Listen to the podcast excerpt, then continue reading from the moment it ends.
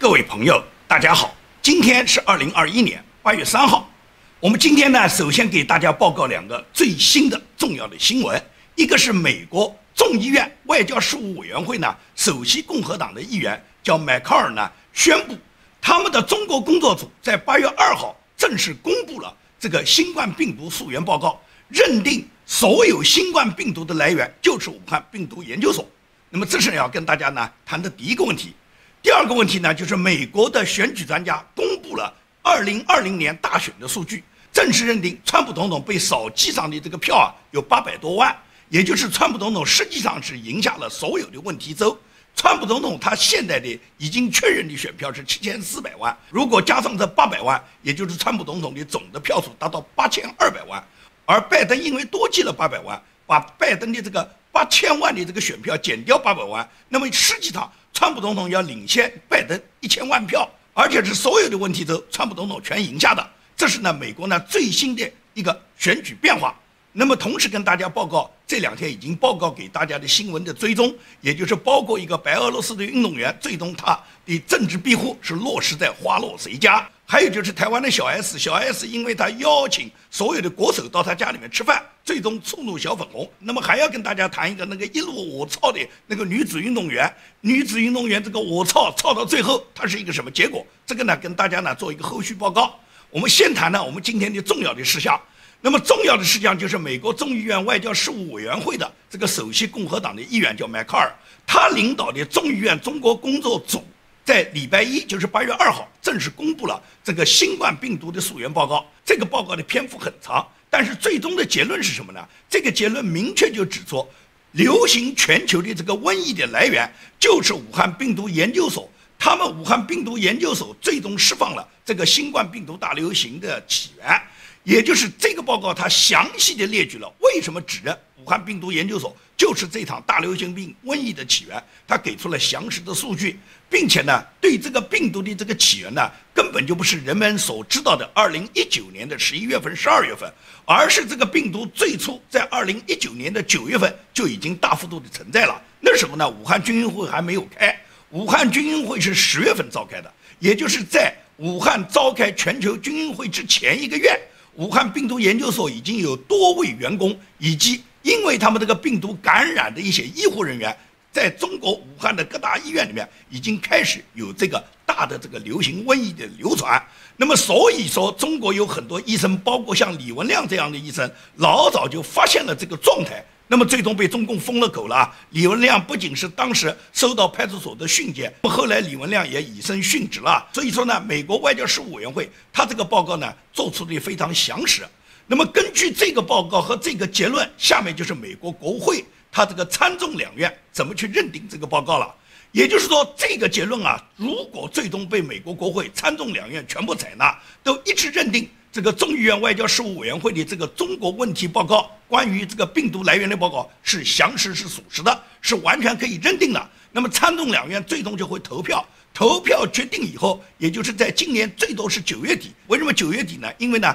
白宫本来就要求美国国家情报委员会在今年九月底呢。必须拿出这场流行病的这个大瘟疫的这个来源是否就是武汉病毒研究所的，要求国家情报委员会给出准确的结论，也就是国家情报委员会也好，包括美国国会中国问题调查委员会也好，他们最终给出的报告，在今年九月底，参众两院和白宫，也就是包括拜登啦，要共同认定。一旦呢，总统和国会呢，参众两院全部认定以后，那么毫无疑问来讲，就是马上要对中共进行清算了。也就是习近平和中共面临的，在今年九月底，如果美国做出了明确的，就是这场大流行的来源就是武汉病毒研究所，一旦做出这个正式的结论以后，那么马上就是对中共追责。这个追责不是你中共你想被追就被追，你想不被追就不被追，因为美国一旦决定要清算中共的话。不光是美国一个国家，也就是全球其他发达国家，尤其是在这场大流行病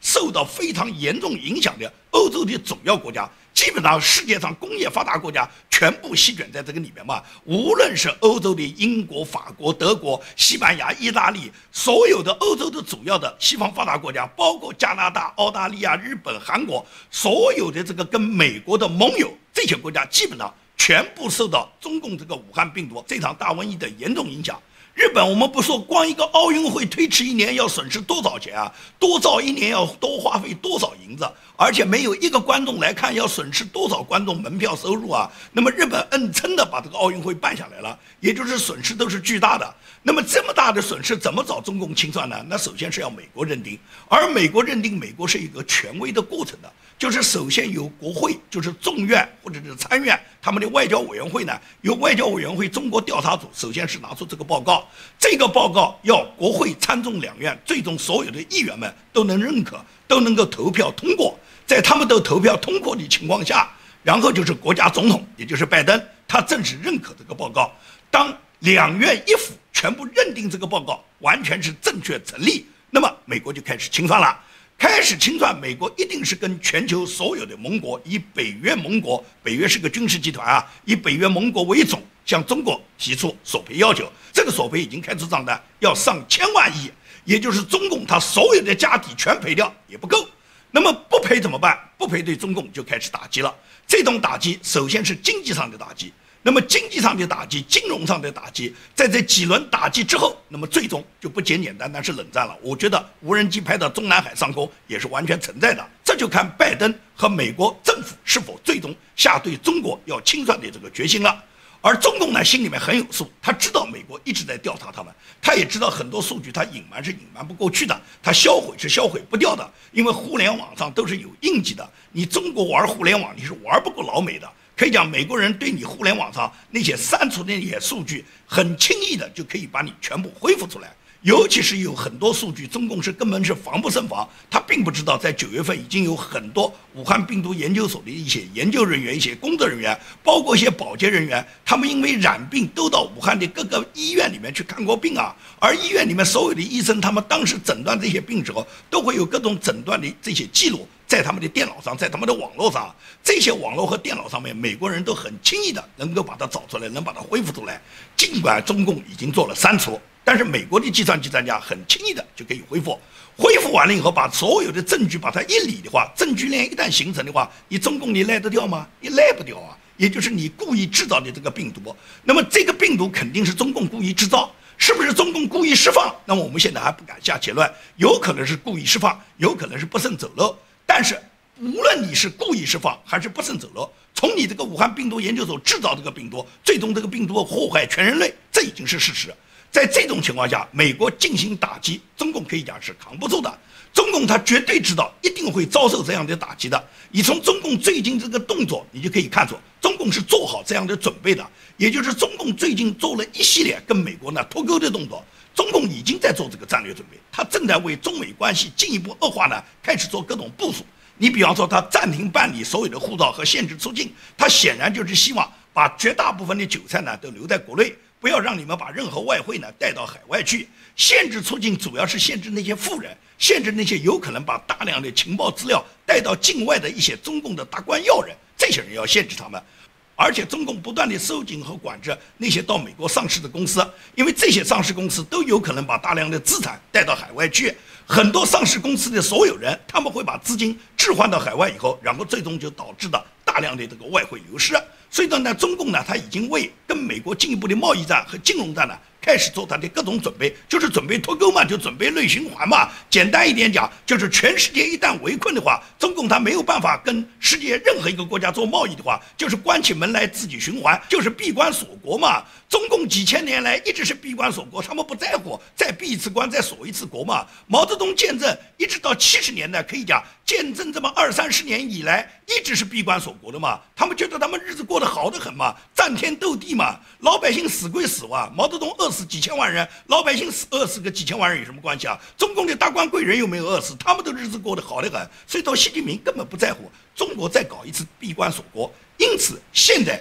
这个疫情的再次爆发。绝对会加剧中国经济与外部世界的完全脱离。中共呢自己也在做好全球跟中共脱钩的准备，因此管制外汇、管制上市公司，不允许普通老百姓办理护照，不允许那些已经有有效护照、有效签证的那些达官贵人们允许你们出境。中共就是要把所有的资金锁在中国关内，同时闭关锁国，做好他们的内循环，然后跟世界对抗。这是中共呢，他现在做出的准备。那么美国已经做出了这个前期的战略以后，美国呢是一定会对中共进行打击的。这个清算打击是有一步一步的步骤的。他除了在经济上围困中共，在金融上打击中共，金融上打击中共，我在过去的节目里面已经多次谈过，非常容易。也就是一旦对美元进行外汇管制。任何世界上一个银行，也就是随便哪个国家的银行，不允许跟中国银行有美元之间的交易。也就是你只要是使用美元的外汇银行，你敢跟中共有任何交易的话，你的美元使用就被停掉。这是美国的长臂管辖法，因为美元是美国国家发行的，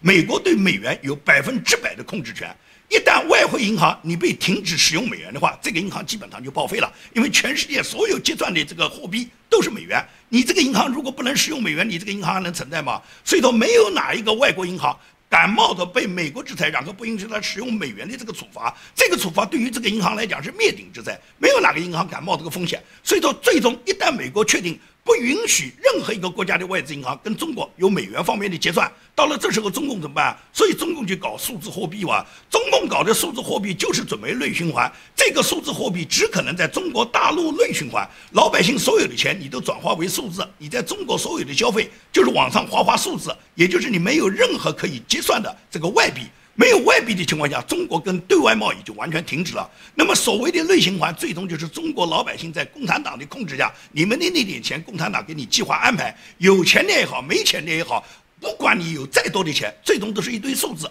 中共就准备这么去干了。所以说呢。一旦美国正式清算，也就是从贸易战打到金融战，在金融战锁死中共以后，中共在完全跟外部世界没有任何往来的情况下，没有经济往来、没有金融往来的情况下，那么最终就是军事打击嘛。军事打击首先是军事围困，围困到一定地步的时候，有可能就采取斩首行动嘛。现代战争不需要派大规模的兵团作战，再派多少美军的将士要登陆中国，跟共军展开面对面的什么拼刺刀，哪需要啊？现在只要无人机。几架无人机出来，让领导先走。一旦领导走了以后，所有战争就结束了。这个美军已经有现成成功的经验，所以说呢，我相信最终对中共的围困和打击会走到这一步，这只是一个时间问题。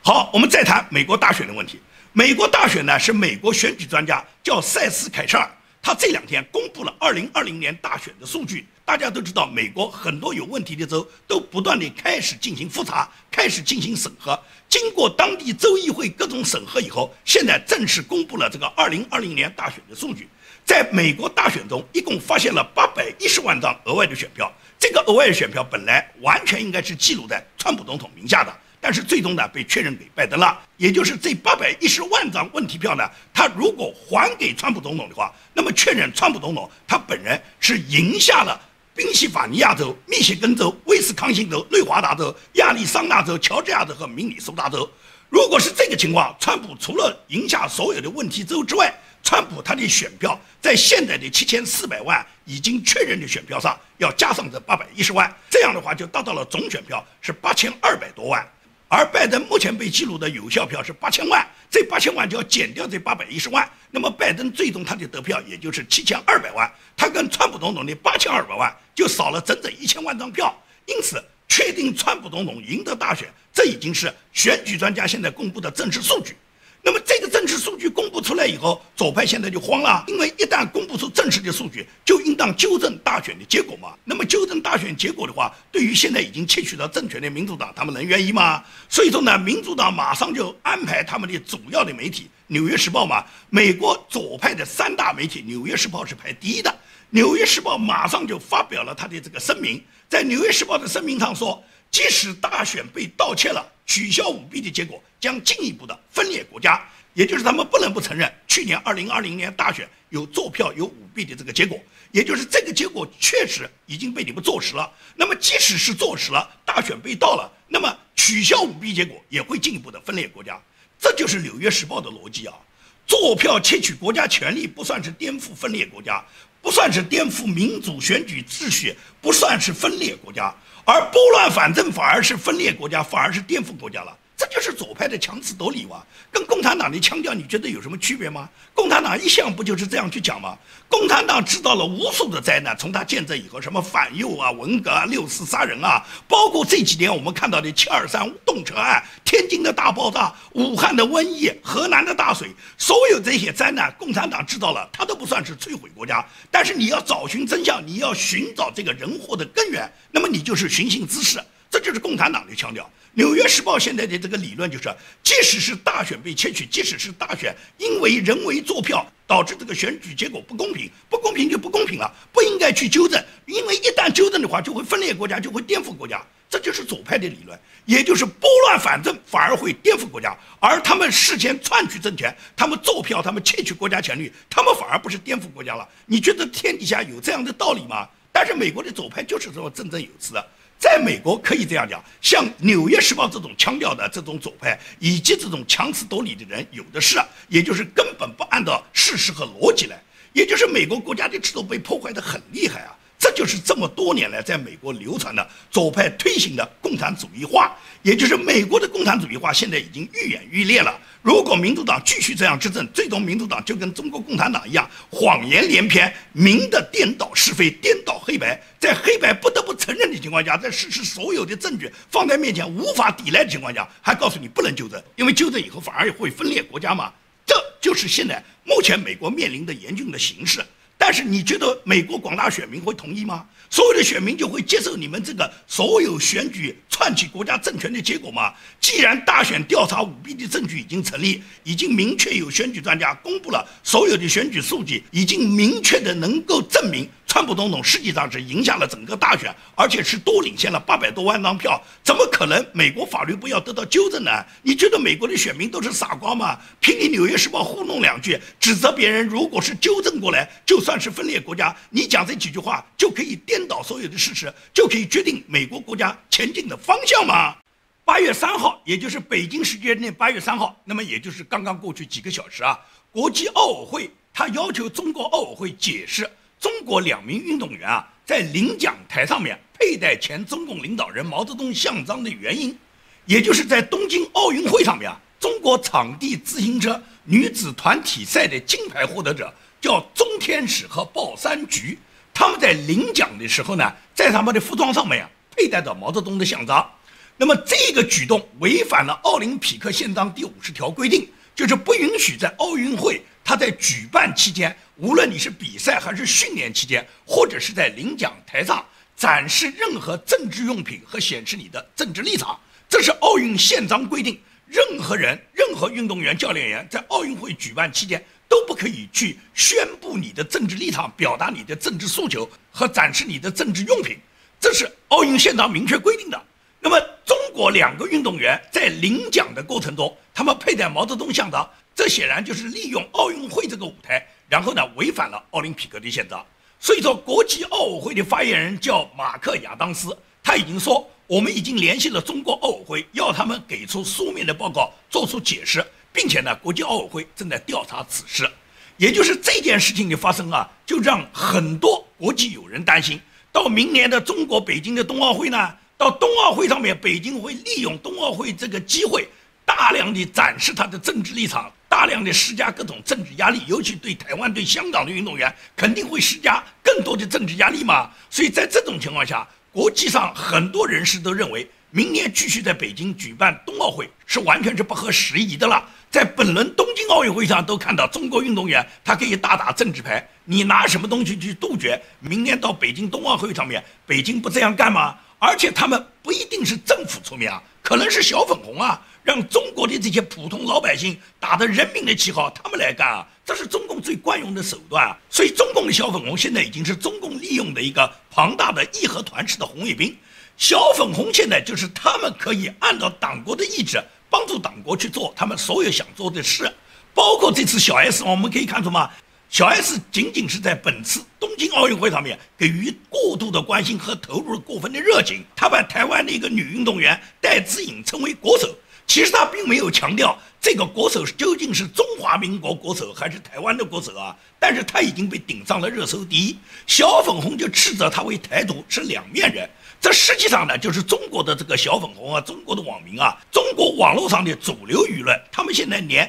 这个蓝营过去曾经表达过的叫一中各表都无法容忍了。也就是实际上，当时国民党马英九和胡锦涛那时候谈到的所谓九二共识已经全面破产了。小 S 现在是痛哭流涕啊，他可能没有想到，他所谓的要请国手吃饭的，他个人的这个热情，已经挑起了大陆小粉红对他的愤怒啊。大陆小粉红现在就是网军，就是中共可以利用的一支义和团式的红卫兵力量，它类似于美国左派控制的黑名贵，只不过呢，跟黑名贵的这个做法有所区别。黑名贵直接是打砸抢烧，而小粉红大部分都是嘴炮，在网络上呢，以键盘革命为主。因此呢，现在这个小粉红呢，就是说他们反对谁，那么商家就要跟着谁，否则的话呢，商家马上就遭到小粉红的抵制。商家一旦遭到小粉红的抵制，他的销售马上就一落千丈啊。所以说呢，小粉红一旦排斥谁、打击谁，基本上呢，商家马上就要做切割。小 S 现在就是因为他发布了这个微博以后，他受到小粉红的打击，小粉红斥责他为两面派、两头吃，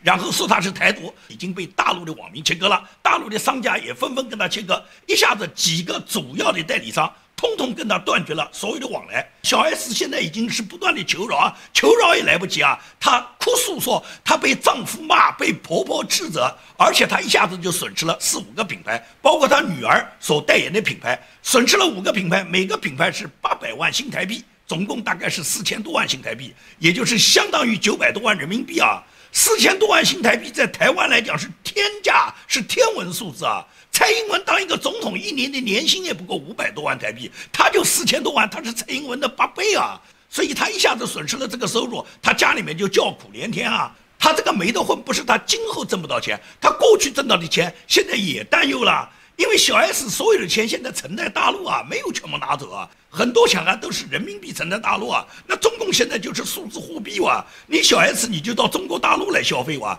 不会给你带到境外哇，你就在大陆用人民币消费哇，就是数字货币哇。而小 S 本人已经又被列为台独人士，也就是进入了黑名单，你也没办法再到大陆来了。也就是你在台湾你怎么消费啊？这些钱你就留在中国大陆吧。也就是不但是今后挣不到，过去挣到的钱也拿不走了。所以说呢，我很希望看到小 S 认怂的，也就是他公开什么视频道歉。即使这样，他也会失去所有的支持者。大陆的小粉红嫌弃他，不仅仅是因为他在大陆挣钱，而且在大陆装逼。更何况大陆之外的所有人，包括台湾人，尤其是台湾人，觉得他很下贱，他活该。大小 S 实际上都是一类这一类货。因此呢，这两个 S 呢，他们在中国呢，他们挣到的钱最终也是带不走的。就在大陆呢，用你们的数字货币去内循环吧，也就是没有机会再带到台湾去了。这就是中国小粉红的力量。小粉红的领军人物，这次在奥运会上崭露头角的女子双打羽毛球运动员，一路操到决赛的这个中国女子运动员叫陈清晨。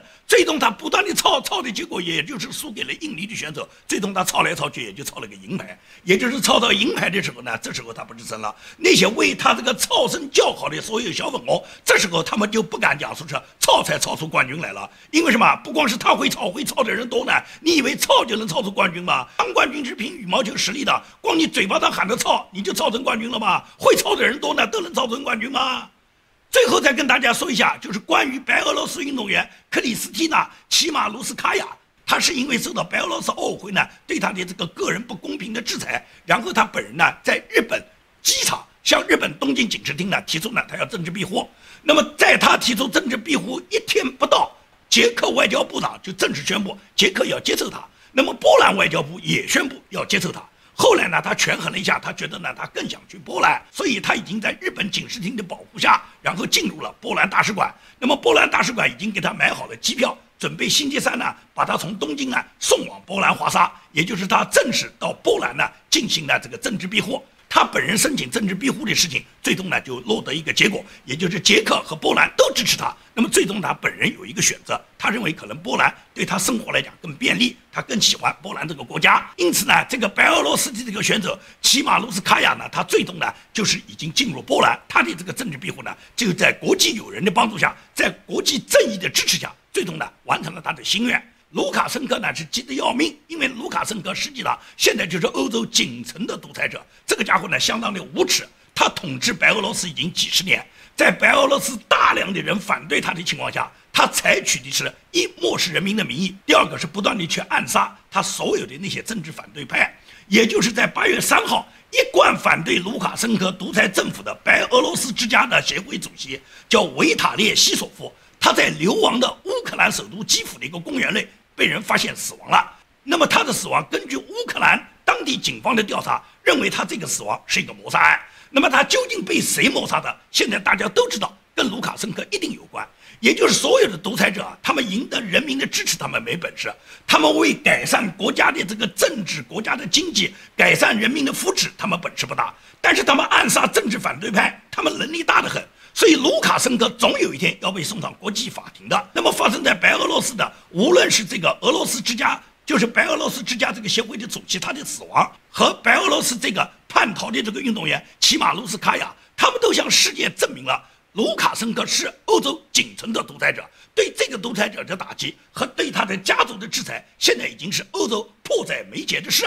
所以呢，现在世界大势就是这样：几个独裁国家，中国为首，也就是美国这次已经正式认定武汉病毒已经发生在武汉病毒实验室，是武汉病毒研究所他们一手研制的。无论这个病毒是中共故意释放还是不慎走漏，都是它的来源，都是它的起源，导致了全球流行大瘟疫。因此，对中国的侵略打击中共，就可以解决共产主义专制国家的源头。一旦消灭了中共，什么卢卡申科啦、金正恩啦、伊朗的哈梅内伊啊，所有的这些独裁国家、这些专制国家都会土崩瓦解的。只要美国认定打击中共，把中共作为头号敌人打击以后，全世界的和平就即将到来。